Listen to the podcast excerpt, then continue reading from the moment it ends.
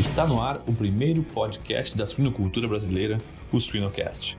A gente tem um sistema, muitas granjas, muitas empresas né, aí, que utilizam, por exemplo, cinco fases de crescimento e terminação. A gente já vem destacando em alguns estudos que a gente poderia, em vez de trabalhar com cinco ações, trabalhar só com duas. Né? E essas duas ações, elas até determinado momento, elas podem, inclusive, reduzir o custo é, em, uma, em uma proporção maior do que utilizar essas cinco rações. Às vezes, no curto, né, no curto cálculo ali, só vendo as proporções entre uma e outra, às vezes a gente pode até ter o mesmo valor dessas rações.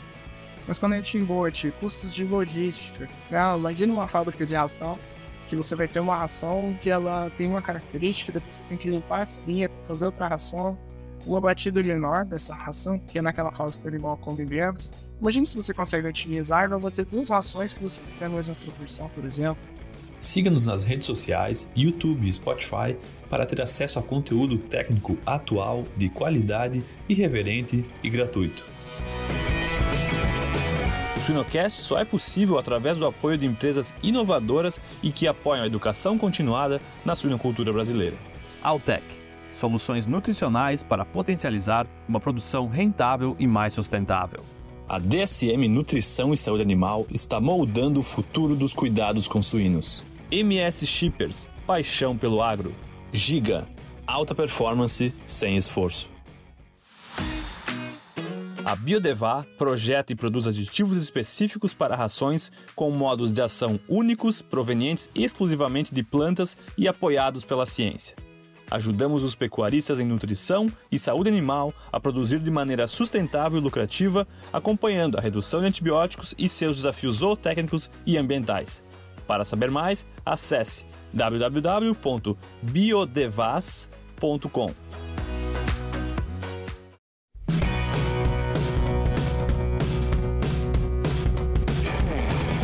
Olá pessoal, vamos para mais um episódio do Suinocast. Eu sou o host, meu nome é Vinícius Cantarelli e hoje nós vamos tratar de um assunto muito, muito importante.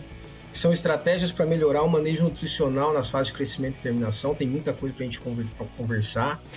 E aí nós convidamos o professor Luan, Santos, da, da Rural do Rio.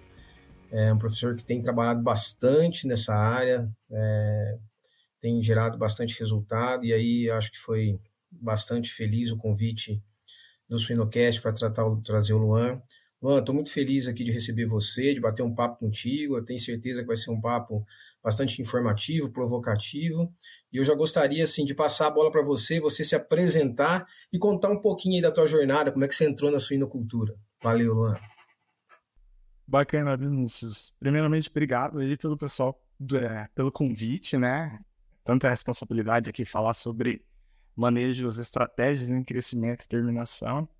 Eu, como informado, eu me chamo Luan, atualmente sou professor, mas a minha trajetória na suinocultura começou lá em Dourados, no Mato Grosso do Sul, quando eu decidi cursar a zootecnia, né? A partir de lá, foi um pouco diferente. Eu já sabia que eu queria mestrado e doutorado já desde o primeiro ano de curso.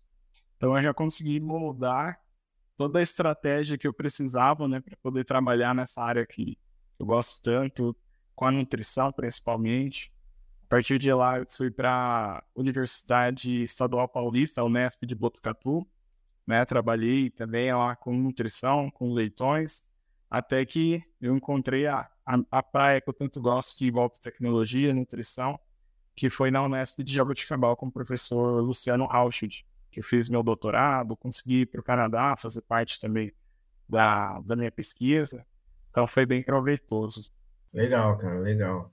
E, e suíno foi desde o início, né? Desde o início na, na, graduação, você já quis trabalhar com suínos ou o mosquitinho picou mais tarde? Não, foi desde o início. No primeiro semestre eu já estava trabalhando, né?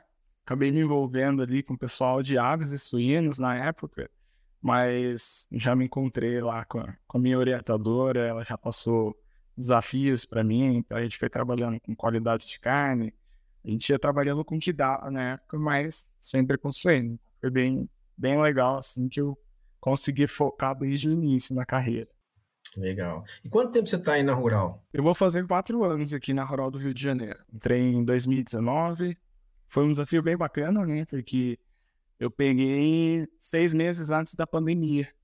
E aí já veio a pandemia, já fui aprendendo a ser professor e também aprendendo a, a trabalhar com, com o sistema online também, né? E foi bem desafiador, mas já passou bem rápido. Mas para um profissional tecnológico isso foi tranquilo, certamente. Você que gosta de tecnologia. Fui desafiado a tentar desafiar os alunos na, na pandemia, né? A usar, aproveitar a tecnologia, né? Foi bem bacana. Com certeza. Bem, legal, cara. Tua trajetória acho que foi bem interessante, né? Eu já conhecia, já te conhecia, a gente já conversou bastante, a gente se conhece, te admiro muito, né? Do, nos últimos anos aí o trabalho que você tem feito. E como o nosso tema hoje é estratégias para melhorar o manejo nutricional em crescimento e terminação, é um assunto amplo, né, Luan? Mas vamos, vamos começar, né? O que, que, que, tem na tua mente, cara, enquanto pesquisador, até consultor? O que, que tem na tua mente quando você pensa em estratégias para melhorar é, a nutrição nessas fases? Ah, Vinícius, é, essa ela é uma área que tem muita coisa surgindo, né? Mas eu sinto que ainda tem aquele medo por trás dos, dos desafios que, que aparecem no suinocultura, né? Hoje, eu creio que essa é uma fase importantíssima, porque a gente tem a, a maior parte dos custos, né? Muitas vezes acima de 70% de todos os custos com ração ali na grande está nessa fase.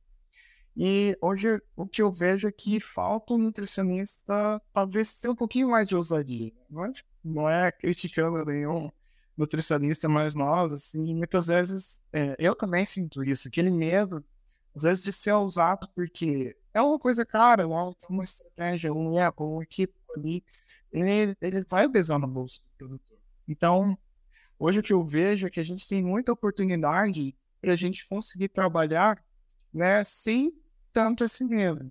Então, alguns estudos que a gente já vem fazendo já vem direcionando a gente assim, ó, a gente pode arriscar mais aqui e se acontecer qualquer problema, a gente vai ter tempo lado de solucionar, né, esse problema. Então, é aí que tá, eu acho que o maior, o maior detalhe, né, a maior é, chance de melhoria no crescimento e terminação. A gente conseguir ter a chance de se arriscar, mas também, se acontecer qualquer coisa errada, a gente conseguir a tempo é, não gerar prejuízos.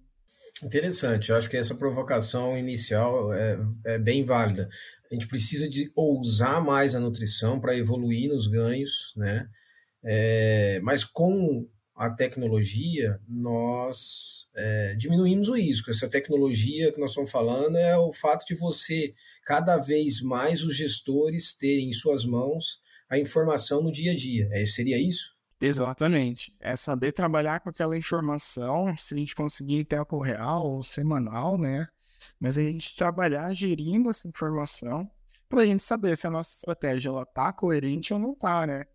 Então é exatamente isso. É não só aprender a trabalhar com a tecnologia, mas trabalhar com a criatividade, mas sabendo utilizar a informação que está sendo gerada em tempo real, né? Uhum. E assim, o que, que você me fala de tecnologia? Que quando a gente trata de tecnologia, pensando nos principais, das principais ferramentas ou estratégias, quais seriam? O que, que nós já temos hoje? A gente pode dividir aí o que está na pesquisa e o que já tem em condição de campo. Ah, sim. Isso é, é bem bacana, né? Porque às vezes a gente fala é, da tecnologia em si. Né? A gente hoje vê que existem muitos, já existem equipamentos que entregam né, informações para a gente o tempo todo, sensores, né? A gente já está falando de pesagem por imagem dos animais, avaliação de comportamento por imagens. Mas eu iria até no mais simples, né? Que seria a gente já trabalhar planos nutricionais talvez diferentes ali dentro das baias, né? Trabalhar, inclusive, alguns dos momentos, alguns projetos que a gente tem mandado aqui com diluição a tempo real dentro da baia, seja utilizando uma técnica muito mais precisa, seja usando um robô, seja usando uma máquina que vai fazer esse trabalho para a gente, ou até mesmo manejos que a gente aplica estratégias nutricionais, mas a partir do próprio produtor, seja pesando proporções de ração, trabalhando pratos com quantidades nutricionais diferentes, né? Então, eu diria que essa tecnologia que a gente vem anunciando já há muito tempo, ela não necessariamente precisa estar tá aliada a equipamentos caros, a técnicas caras ali, né, para ser empregada na granja mesmo, muitas vezes por criatividade mesmo, né? Com a balança e dois tipos de ação, a gente já consegue muitas vezes aplicar uma estratégia nutricional que pode trazer um lucro para o produtor. Então, assim, hoje a gente tem muita opção no mercado, mas ao mesmo tempo a nossa criatividade, se a gente usar bem ela, a gente não vai precisar também, né, a um curto espaço de tempo, dessa tecnologia dentro da granja. A gente pode antecipar, fazer testes manualmente mesmo. É, e é algo nesse sentido, é algo que a gente pode entender é, e, e entender não, e colocar na caixinha da inovação, porque quando você consegue gerar resultados acima do, do, do que você tinha ou tem na granja, com baixo investimento, né? isso é inovar, né? Não é necessariamente você ter o equipamento é, é, de alto investimento, de alta tecnologia, mas a gente tem que entender que a gente consegue trazer retorno sobre o investimento, não só com high-tech, mas às vezes com middle-tech, e por que não com low-tech, né? É mais ou menos isso que você está dizendo, né? Exatamente isso. Acho que o Brasil é um grande... Pela, pela criatividade do próprio brasileiro, eu acho que esse é um ponto que destaca o Brasil, né? Entre os maiores produtores e exportadores.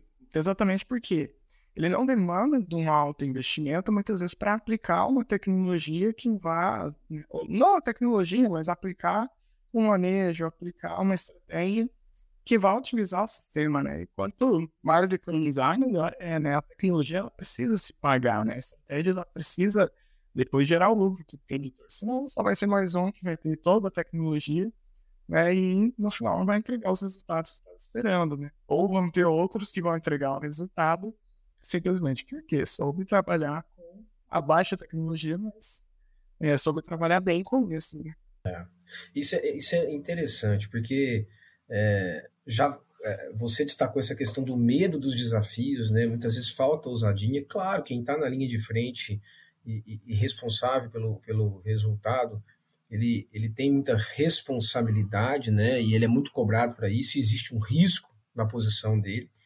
Mas eu, eu também acredito que nós precisamos, pelo que nós temos gerado de, gerado de informação, é, transformado ciência em tecnologias aí, acho que a gente precisa de ser, acho que não, tenho certeza que nós precisamos ser mais ousados. Eu sempre falo do indicador de retorno sobre investimento, que tecnologia que nós vamos usar, como é que nós vamos mudar essa formulação e tal. Aí, Luan, eu queria saber assim, eu, eu sei que você trata isso, mas como você tem tratado isso? Por exemplo, estratégias de formulação. Tá? A prioridade é o retorno sobre investimento ou é mais ganho? Como é que vocês têm pensado nisso, nesse sentido de dessas dentro da linha de pesquisa em estratégias de formulação? Bom, nas estratégias de formulação, eu acho que hoje a gente tem trabalhado duas vertentes. A primeira é que tem que ter pelo menos uma, uma certa economia na hora da gente formular nessas rações. Só que, ao mesmo tempo, hoje a gente está vendo que tem algumas, algumas vertentes que são até difíceis de contabilizar, mas que elas vão começar a embutir nessas novas estratégias. Como, por exemplo, é, uma, que eu vou, vou, dar um spoiler. A gente tem um sistema, muitas granjas, muitas empresas né, aí, que utilizam, por exemplo, cinco fases no crescimento e terminação. A gente já vem destacando em alguns estudos que a gente poderia, em vez de trabalhar com cinco ações, trabalhar só com duas, né? E essas duas ações, elas até determinado momento, elas podem, inclusive, reduzir o custo é, em, uma, em uma proporção maior do que utilizar essas cinco rações. Às vezes, no curto, né, no curto cálculo ali, só vendo as proporções entre uma e outra, às vezes a gente pode até ter o mesmo valor dessas rações. Mas quando a gente embute custos de logística, né? imagina uma fábrica de ração, que você vai ter uma ração que ela tem uma característica, depois você tem que limpar essa linha para fazer outra ração, o abatido menor dessa ração, que é naquela fase que animal convivemos. Imagina se você consegue otimizar, vai ter duas rações que você vai ter a mesma proporção, por exemplo, né? ou você já vai conhecer as proporções que você vai bater na fábrica.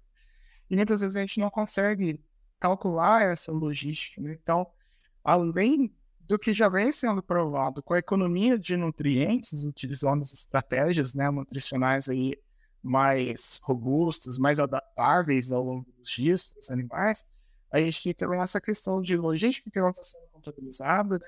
Hoje a gente vem falando também muito do ponto de sustentabilidade, né? Eu posso até estar falando algo errado aqui, mas uma vez eu tive uma conversa com um nutricionista da Europa. E no Brasil a gente sabe bem que a gente pode, né? A gente tenta explorar ao máximo o grande peso do animal. E ele lá na Europa, quando a gente estava trocando umas ideias, umas informações, ele falou, não, aqui a gente tem que trabalhar com a pressão sustentável, né? Então, assim, muitas vezes ele não vai ter o ganho de peso máximo do animal, porque isso pode refletir um gasto excessivo de nutrientes e esse animal vai excretar mais esses nutrientes. Então, olha mais uma vantagem né, que a gente tem muitas vezes com essas estratégias. Já tem, a Europa já está pensando na sustentabilidade, o Brasil já está pensando, mas lá a pressão também. Então, às vezes, essas estratégias nem sempre vão ser só pelo custo, né? mas a gente vai ter esse viés também, né? essa, essa menor excreção de nutrientes no ambiente. Isso já está sendo bem relevante aqui no Brasil. Então, não só pelo retorno que vai acontecer, já tem, já vem provando que a gente vai ter poucos desperdícios, isso aumenta né, a lucratividade, mas também tem essa questão ambiental, tem essa questão de logística, tudo isso que em breve vai começar a entrar nesses modelos, né, vai entrar nesses cálculos. Dentro disso, eu concordo que, bem, não tem mais volta, né, essa questão ambiental vem numa onda bastante forte dentro dessa agenda ESG. É, a Europa já tem metas para isso, mas em breve nós também teremos metas, mesmo que seja para exportação. Né? A gente já começa a ter pressão dos importadores. E aí, pensando em formulação, é, e dentro dessa questão, redução de consumo, redução de resíduos né, nos efluentes e custo, eu acho que e aí eu queria confirmar contigo, talvez o grande, é, a grande oportunidade que nós temos aí é a redução de consumo residual, seria isso? Consumo residual, aquilo que o animal consome a mais do que ele precisa. Então, essa seria um grande objetivo, a gente conhecer dentro, dos, dentro do material genético, dentro dos cruzamentos, nós estamos trabalhando dentro de uma granja, dentro da condição ambiental, o que seria o consumo ideal e evitar o consumo residual. Claro, além do desperdício, mas quando a gente fala trata de metabolismo e fisiologia, consumo residual, né? Exatamente. Esse, esse é, um, é um dos pontos mais importantes que a gente tem, né? É trabalhar e a, a, gente na academia já vem vendo isso. Né? Todos os profissionais que hoje a gente tem, os nutricionistas, eles conhecem muito bem as necessidades dos animais. Às vezes, eu costumo falar, as exigências nutricionais, a gente prefere ter mas ele já conhece muito bem o eles conhece esses animais, ele já tem as curvas de crescimento. É, e no final a gente acaba trabalhando com uma média, né? E isso que, que é um pouco complicado hoje. Eu entendo, a gente tem muitos riscos, eu também entendo isso. Eu confesso que muitas vezes eu acabo trabalhando com esse sistema também, quando a gente não quer correr tantos riscos. Mas hoje a gente já, já tem essas informações. Se a gente tiver como aplicar baia a baia, por exemplo, ou por animal por animal, a gente consegue chegar a esse consumo residual, a gente diminuir isso, a gente trabalhar bem essas tecnologias. Então, eu acho que é exatamente isso que a gente precisa entender. Não entender, entender a gente já, já sabe, mas aprender a aplicar, né? entender como aplicar em cada realidade de cada granja. Né? É, esse aprender a aplicar faz parte do desenvolvimento da tecnologia também, né?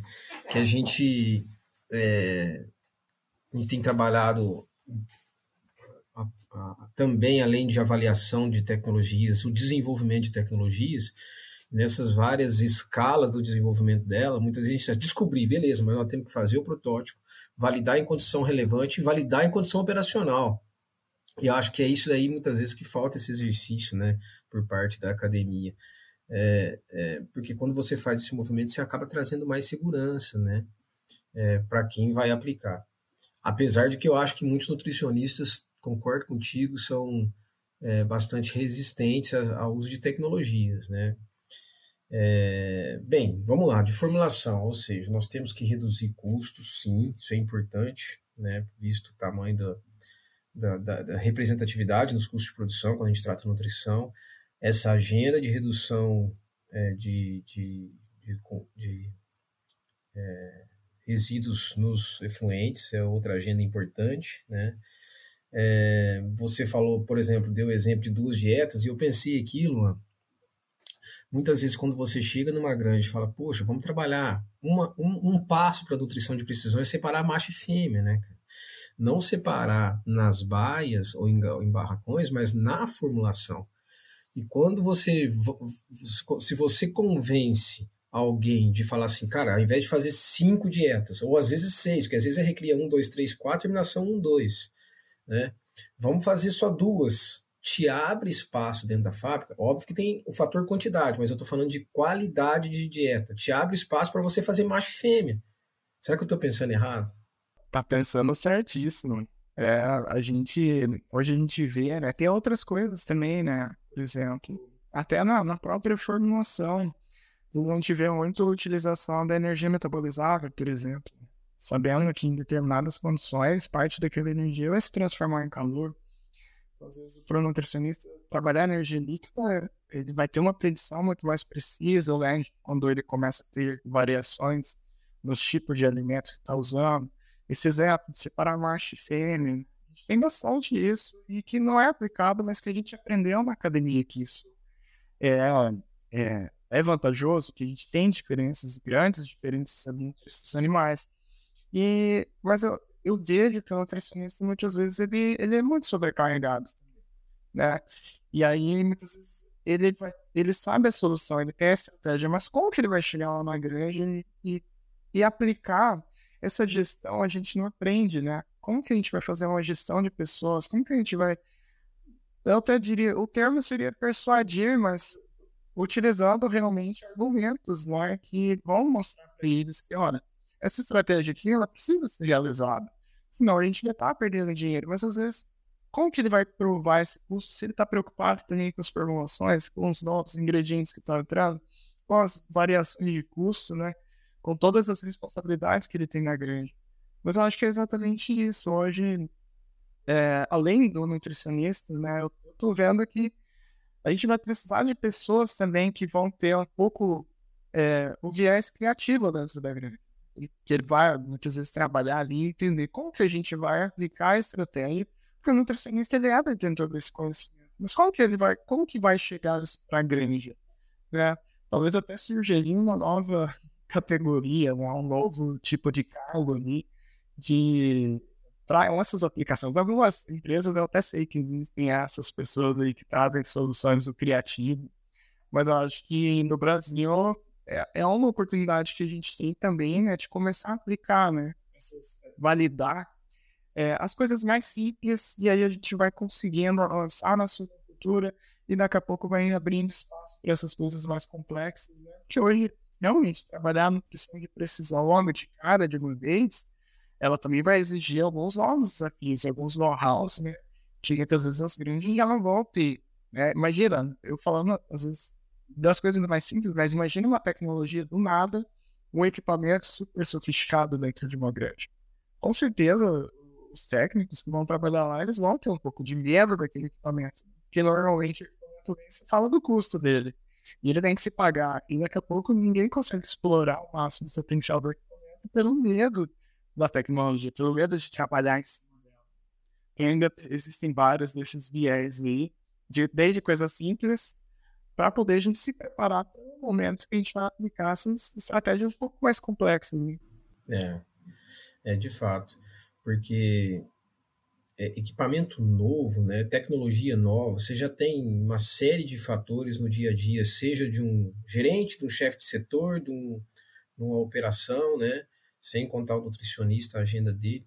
E quando chega uma, uma ferramenta nova, né, a gente está tratando desses equipamentos mais tecnológicos, é, já é difícil você convencer, sensibilizar, né? Você disse aí do persuadir. Quando acontece o primeiro piti, primeiro pau ali, já fala, tá vendo? Não deu certo. Aí não dá certo, né? E na verdade, não é toda tecnologia, eu acho que a gente tem que entender que existe um processo de adaptação a cada sistema, né? E a gente tem visto, sim, processo, o sistema de alimentação automática em alguns sistemas, você tem falhas, né? E, assim, a gente tem que se perguntar até que ponto isso é normal, até que ponto isso faz parte do processo, né? E você está ali no meio rural, falta internet às vezes, né? Você tem um raio, Então, assim, o que, que tem que preparar? Qual, qual que é a evolução?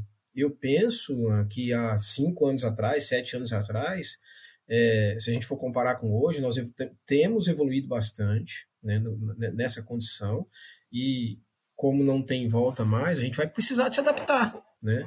Ah, não é assim, não vou sistema, usar o sistema de alimentação automático porque lá no vizinho não deu certo, porque um dia caiu um raio lá e, cara, tá, beleza. Então nós vamos deixar de ter ganhos, é, retorno sobre investimento em, em, em tecnologias interessantes por conta disso. Vamos melhorar, vamos evoluir, vamos crescer junto, né, com o fornecedor, enfim.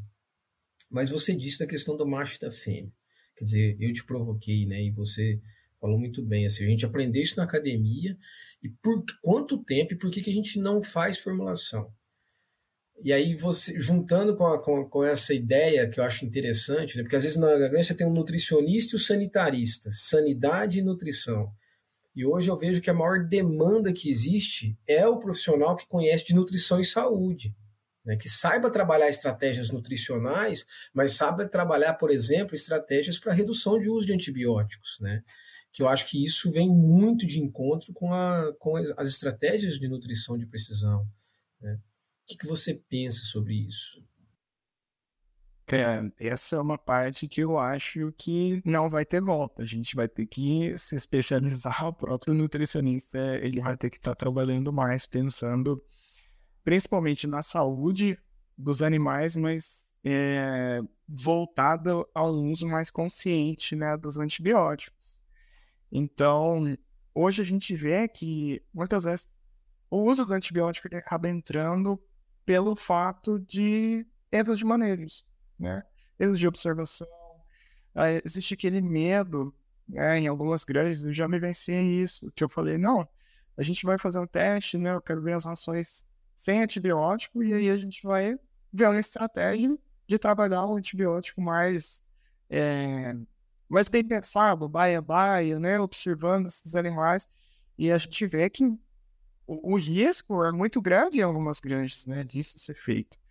Então, quando eu, quando eu penso nas oportunidades que a gente tem com a própria nutrição de precisão, eu lembro de um trabalho que foi até o, Luciano, né, Rauschid, da, da Unesp, quando ele fez o pós-doutorado na Dinamarca, ele trouxe umas informações bem legais, que é basicamente, com as informações que a gente tinha do comportamento alimentar dos animais, a gente conseguia saber em tempo real aquele animal que ia ter uma probabilidade de estar com algum problema né, é, sanitário mesmo de estar é, passando por algum desafio. Isso é interessante porque hoje a gente já tem muitas tecnologias que estão entrando e a gente sabe do risco do uso, por exemplo, de antibióticos. Então, o, o que eu já estou vendo, e como você falou, nos últimos cinco anos muita coisa mudou, né? Então, eu já estou enxergando que nos próximos anos, né, isso já é algo que, que já vai vir com força, para poder avaliar o comportamento desses animais, avaliar, inclusive, localizações, para a gente poder tomar decisões em tempo real para que haja uma redução do uso de antibiótico realmente na ração ou na água mesmo, né? Que a gente estaria ali gastando uma, é, desperdiçando uma quantidade imensa né, de, de antibióticos e a gente passasse a trabalhar de uma maneira mais pontual, né? Então, esse, esse é um fato que a gente, né, que eu vejo bastante com esse tipo de aproveitar as estratégias no crescimento e terminação, mas também aproveitar é, o trabalho pontual né, é, desses, é, dessas químicas, dessas fórmulas específicas que a gente vai precisar para esses animais. Sem dúvida, cara, sem dúvida. É, nós mesmo, em relação a antibióticos, a gente acabou de fechar o, o último experimento agora. A gente tem uma série de experimentos com redução de uso de antibiótico, até com sistema de produção livre de antibiótico, no centro de pesquisa que está dentro de uma granja comercial. E a gente já tem muito resultado e a gente se questiona por que não está sendo aplicado em massa. E aí nosso movimento agora é precisamos de validar em condição operacional. Para dizer assim, pessoal, aqui já está acontecendo. Não é mais uma, duas ou três ou cinco pesquisas. Já está acontecendo no dia a dia de uma granja. Né? É, e dentro disso, acho super interessante é, esse, a gente saber usar essas tecnologias, né? essa sonorização, o consumo, né, Luan? O animal, o animal muitas vezes vai reduzir consumo, e aí a gente consegue, numa, numa, numa gestão simultânea, você está o tempo inteiro em real time ali. A questão também do comportamento de movimentação né, pelas câmeras. Então, é, é, não é assim, ah, vou instalar no equipamento e ele vai ajudar eu formular as dietas, eu tenho uma flexibilidade maior. É muito mais do que isso, né? Quando você começa a encampar certas tecnologias dentro do teu hardware, por exemplo, que está ali filmando, alimentando, enfim, acho que tem muita coisa que, que a gente precisa de. Gente precisa de romper isso, né? Já tem sistemas de produção que já estão rompendo, estão testando, mas eu acho que nos próximos anos aí o negócio vai vir em massa e cabe a nós, né? Que profissional que vai trabalhar com isso, né, cara? Então, por isso que eu acho que é, nós vamos ter muita demanda aí. É interessante, Vinícius. É, você até comentou, né? Às vezes a gente. Hoje a gente está dependendo cada vez mais da tecnologia para ela dizer para a gente o que fazer, né? Mas, por exemplo, às vezes a gente até pensa na tecnologia porque a gente entende muitas vezes a qualidade da mão de obra que vai ter ali dentro da granja, ela, ela pode seguir focada para o braçal, por exemplo. Esse cara que ele limpa muito bem a granja, mas todos nós, humanos, temos uma deficiência. Então, por exemplo, ele pode ser muito bom na limpeza, mas em observação com os animais, será que entende bem? Porque às vezes o diferencial de uma grande pode ser aquele observador. Então é aquele cara que ele vai ver quando o animal está lá no cantinho, está prestado, ele vai ver quando, tá, quando os animais estão com algum comportamento diferente e ele vai entender o que está acontecendo. Mas muitas vezes as grandes não têm essa pessoa. Ela até vai ter uma pessoa que só vai ver quando o animal estiver vindo alto. Então, às vezes, a tecnologia não vai ter como a gente escapar. Entendeu? Porque, às vezes, aquela pessoa ela vai poder usar um pouquinho mais o tempo que está sobrando dela para outras coisas né, mais importantes, né, seja na coleta de dados, no trabalho com os animais. Então, esse é um ponto também que a gente se nossa no cultura. Né? A gente não é homogêneo. A cultura brasileira não é homogênea. A gente tem uma heterogeneidade não só dos animais, mas também das pessoas que trabalham nisso. Então, essa, essas tecnologias em como algo que vai complementar isso. Né? E é interessante, né, é, esse ponto que você levantou. Porque realmente, com a tecnologia, você tira muita subjetividade, né? E, e aí, esse ponto que você comentou, cada um tem seu potencial, tem seu talento, né? Quando você faz, você imagina só, nas granjas que começarem a ser tecnificada, até mesmo o levantamento de perfil vai ser muito importante para você falar assim, cara, sobrou mais tempo para mim. Então vai dar o melhor do teu talento na onde você, quer dizer, ou investir o teu tempo onde você é teu talento. O que você gosta de fazer? Cara, eu gosto de observar animais. Beleza. A máquina faz isso. Qual que é o segundo ponto? Cara, eu gosto de avaliar, fazer limpeza. Beleza, foca na limpeza então, porque a máquina, por enquanto, não vai fazer essa limpeza para você.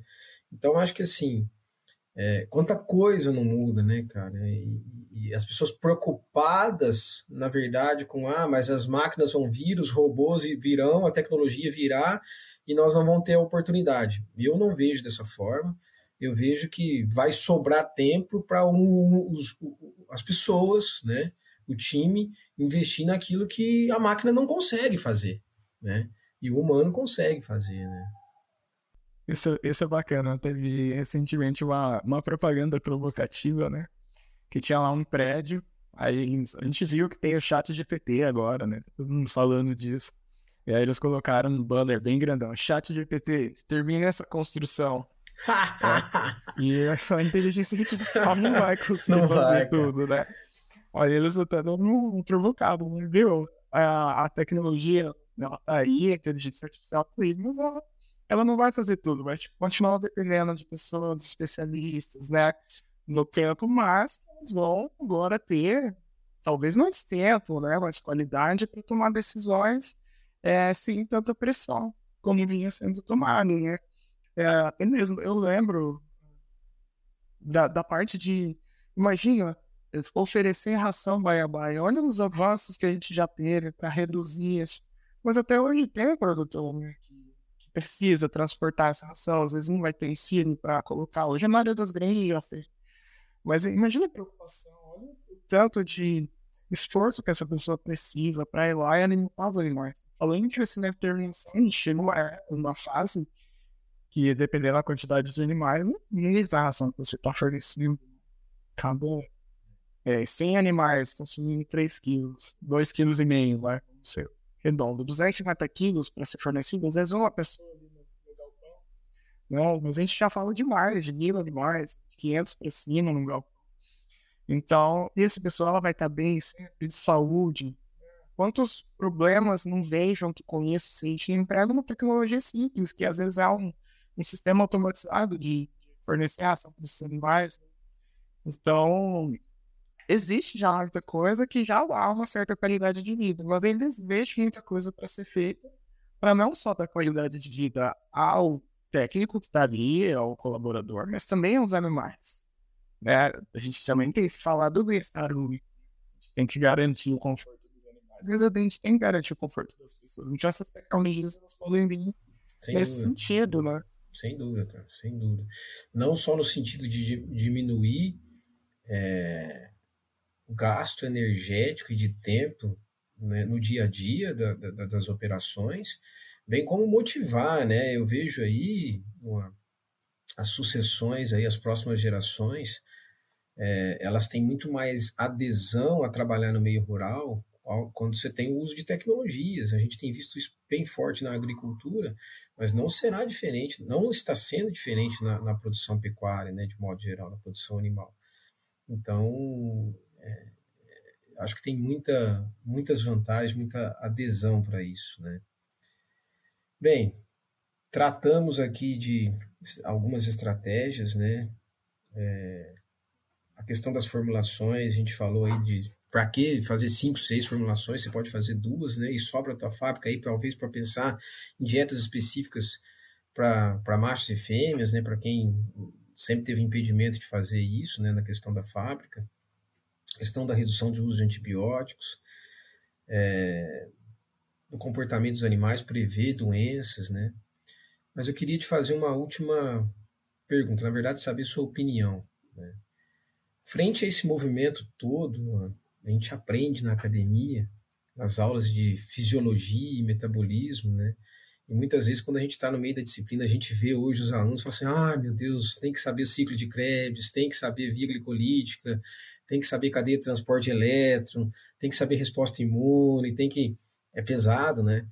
Mas eu tenho visto cada vez mais que, os, que esse conhecimento é o que vai realmente fazer a diferença é, quando a gente tem que tomar uma decisão o uso de uma tecnologia, quando a gente realmente faz esse movimento de pensar mais em saúde ao invés de nutrição, de estratégia ao invés de tentativa e erro, né? É, de processo criativo ao invés de só operação. É, então, eu, uso, eu gosto muito de usar um, um, um tripé chamado conceito, tecnologia e resultado.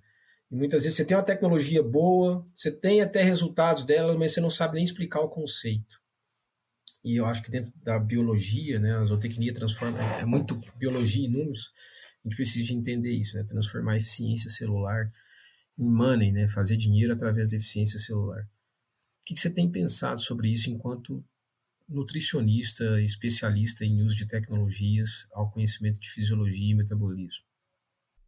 É, hoje esse é um, é um detalhe interessante que você comentou, porque uma coisa que eu não via muito na prática é que agora que a gente vem formando os alunos, eles têm uma demanda muito grande por ter o setor. Né? Por exemplo, você ter o setor ali para eles estarem trabalhando. E enquanto eles estão se formando, a intenção deles, quando eles falam da zootecnia, é eles saberem fazer o máximo dos manejos, entender o máximo ali como que funciona o sistema, para eles tomarem né, aquelas decisões, eles fazerem rápido, né? As situações, mas muitas vezes a gente vê que tudo isso que eles estão treinando, inclusive, talvez nem mais nem eles não vão nem estar trabalhando com isso na prática. Né? Esse é um, é exemplo que eu, como professor, eu posso dizer hoje, né? A gente tinha todo aquele, ah, a gente aprendia a castrar, fazer tudo. E hoje eu sou professor de nutrição aqui. Né? Então, praticamente, eu nunca mais castrei um animal. Mas aquele, aquele manejo, é, vivenciar aquilo dentro de uma grande abriu é, a minha visão para outras coisas, né? Então, ele, é, ter trabalhado com aquilo me permite ter uma visão diferenciada do bem-estar, me permitiu questionar algumas coisas é, da, da própria nutrição eu trabalho aliado ao bem-estar. E a fisiologia, basicamente, é onde hoje a gente vai tirar todas essas informações e saber dar uma explicação do porquê aquele animal ele vai buscar um lugar mais fresco, do porquê que aquele animal vai alterar o comportamento dele, né? Então, é, é, logicamente, quando a gente está na graduação, a gente muitas vezes não vê a aplicação daquilo que a gente está aprendendo. Mas na hora que a gente é desafiado ali na prática e que a gente já está num nível de tomada de decisões um pouco maior, com a responsabilidade de fato, né, como profissional, a gente precisa, né, lembrar, ou às vezes a gente tem que buscar daí, né, novamente aquela fisiologia. Então, a universidade, logicamente, o aluno, muitas vezes ele não sabe tudo, ele não sai sabendo tudo, mas ele sabe onde buscar essa informação. E hoje é o que eu mais vejo. O aluno, à medida que ele vai avançando, ela já, já começa a aumentar o nível né, da conversa sobre fisiologia, né, do tipo, aqui em Rio mesmo a gente usa muito alimento alternativo, né, tem isso, pessoal que trabalha com alimento alternativo. E, por exemplo, é, muita gente sabe que a mandioca tem aquele problema, né, vamos, vamos falar assim, a gente tem uma cianídrica. E é, é, bacana você ver quando o aluno puxa aquilo da fisiologia, ah, beleza, ela, ela vai trabalhar, talvez inibindo lá a cadeia transportadora de daí ela puxa toda essa referência. Então eu acho que hoje, né, quando a gente vai passando por esses desafios, que a gente realmente valoriza né, aquele aprendizado que a gente teve em fisiologia. Hoje já se fala muito de saúde intestinal, né? Já entra até mais as questões genômicas aí, né? Epigenéticas até, né? Que são coisas que muitas vezes até a gente não tem uma base. Mas que hoje a gente está tendo que buscar para poder esclarecer, para poder é, entender melhor o que está acontecendo com os animais. Então, é algo que naturalmente vai vir, né? A gente não entende porque está vendo aquilo, mas naturalmente, quando a gente ganha essa responsabilidade, a gente entende. Sem dúvida, sem dúvida. É, eu, eu, eu, eu, eu acho que assim, no, no, começo da academia, a gente tem tentado começar a fazer isso dentro da UFLA, é, de sensibilizar, é, de tutoriar melhor os, os, os calouros, né? é, da importância das primeiras disciplinas que ele vai fazer, para que, que ele vai usar. Porque às vezes o, o, professor, que às vezes é de outro departamento, nem vai explicar, né? Por exemplo, na fisiologia e tal. Já pensou estar no top 1% da suinocultura? Acesse academiasuina.com.br e invista no seu conhecimento. O Suinocast só é possível através do apoio de empresas inovadoras e que apoiam a educação continuada na suinocultura brasileira. Seva, sempre com você, além da saúde animal. Biodevá, resiliência por natureza. IPRA, construindo imunidade para um mundo mais saudável. Elanco, alimento e companheirismo enriquecendo vidas. A Elanco é uma empresa global na área de saúde animal e se dedica a inovar e fornecer produtos e serviços para prevenir e tratar doenças em animais de produção e animais de companhia agregando valor ao trabalho de produtores, tutores, médicos veterinários e da sociedade como um todo. Juan, show de bola, cara. É, acho que nós deveríamos ter mais tempo, mas infelizmente não temos. o tema é bastante denso, tem muita informação, tem muito movimento, mas acho, acho que pelo menos nossa nosso objetivo aqui era fazer essa provocação, né? esse bate-papo provocativo, pensando em tecnologia, pensando em retorno sobre investimento, pensando não só em nutrição, mas em saúde animal também, né? e prevenção de doenças, uso estratégico é, de, de, de, antibióticos, né? se a gente pensar de forma mais consciente. E eu sei que você está cada vez mais como um pesquisador emergente aí nessa área, e certamente tua agenda uma agenda bastante lotada aí como professor, pesquisador e consultor, mas eu sei que a gente tem que ter os horários aí para o hobby, então vou fazer duas provocações aqui do ponto de vista de, do cunho mais pessoal. Você tem hobby, cara? Você tem que ter. Não sei se você consegue aplicar. Como é que você tá de hobby? Aqui é até uma surpresa quando os alunos descobrem que meu hobby é pescar, né? E, e aí eu ele sempre tem aquele, né, o julgamento, o que será que ele gosta de fazer? Eu gosto, né, o contato com a natureza é algo que me, me motiva bastante, então pescar um dos hobbies que eu tenho. Inclusive, eu sou daqueles que se deixaram vão sozinho e viram ali. se precisar ir pra lá, se precisar fazer eu sou daqueles assim, gosto de galera, não daqueles. Quem tem a pescaria tem os dois tipos, né? Mas eu, assim, eu aprecio até mesmo uma pescaria sozinho, se for o caso. Né? E, e, e esses são hobbies ligados à, à, natureza. Eu gosto muito também de trilhas. Né? Então, é, que daí a gente, no final, é agraciado com uma paisagem, né? Tudo que envolve assim, esses desafios com a natureza, eu gosto bastante. Legal, cara. É, quem, quem vai pescar sozinho é porque gosta de pescar mesmo, viu? Porque a maioria, vamos, vamos, mas se for uma galera. mas me diz uma coisa, você tem pescado onde aí? Aqui no Rio ficou um pouquinho mais, mais complicado, mas não faltam opções, né? Mas é que eu fiquei postergando, né, com essas loucuras, correrias aí. Mas aqui tem umas opções de pesca no mar, que a gente pode pegar um caiaque, né? E aí dá pra, dá pra aproveitar bem ali. Né? E também tem muitos rios aqui perto, né, que dá pra enfrentar. E, assim, se tiver muito, e tem opções muito de rio, tudo até enfrento o famoso pesqueiro aí. Não digo também. O importante é ter peixe. tá tirando peixe da água, tá bom, né, mano? é, o que importa. Legal, cara. Eu também, particularmente, gosto muito, gosto muito de natureza e, e pescar pelo menos uma vez por ano, aí, juntar os amigos para fazer uma pescaria. Acho que é, é bem interessante e importante, né, Me diz uma coisa. É, nossa vida de, de acadêmico né, nos, nos faz ler muito. É, eu já passei uma época da minha vida que eu li muito extra zootecnia, extra nutrição e saúde animal. Né? Hoje eu confesso que estou mais nos podcasts. E, e você, como é que tá de leitura e se, se, se você tem algum livro para nos recomendar, e aí fica à vontade, seja técnico, seja ele de extra produção animal. É quando, quando perguntam esse dos livros, né, aí que quando eu vi que, que poderia vir esse tipo de pergunta, eu já, já vi aquele filme, falei, caramba, a gente vive tanto nesse mundo, lendo os artigos, conhecendo os autores, mas uma coisa que já vou dar a justificativa do porquê, né? que começou a me incentivar é que hoje o nosso trabalho não é, não é sempre com os animais. Hoje a gente vem sendo desafiado cada vez mais em ter outros assuntos que a gente possa conversar. Senão a gente vira chato da, da academia, né? E a nível que eu comecei eu tava vendo que, que eu sinto que é uma deficiência nossa, é aquele como fazer amigo influenciar pessoas, é do Dale Carnegie.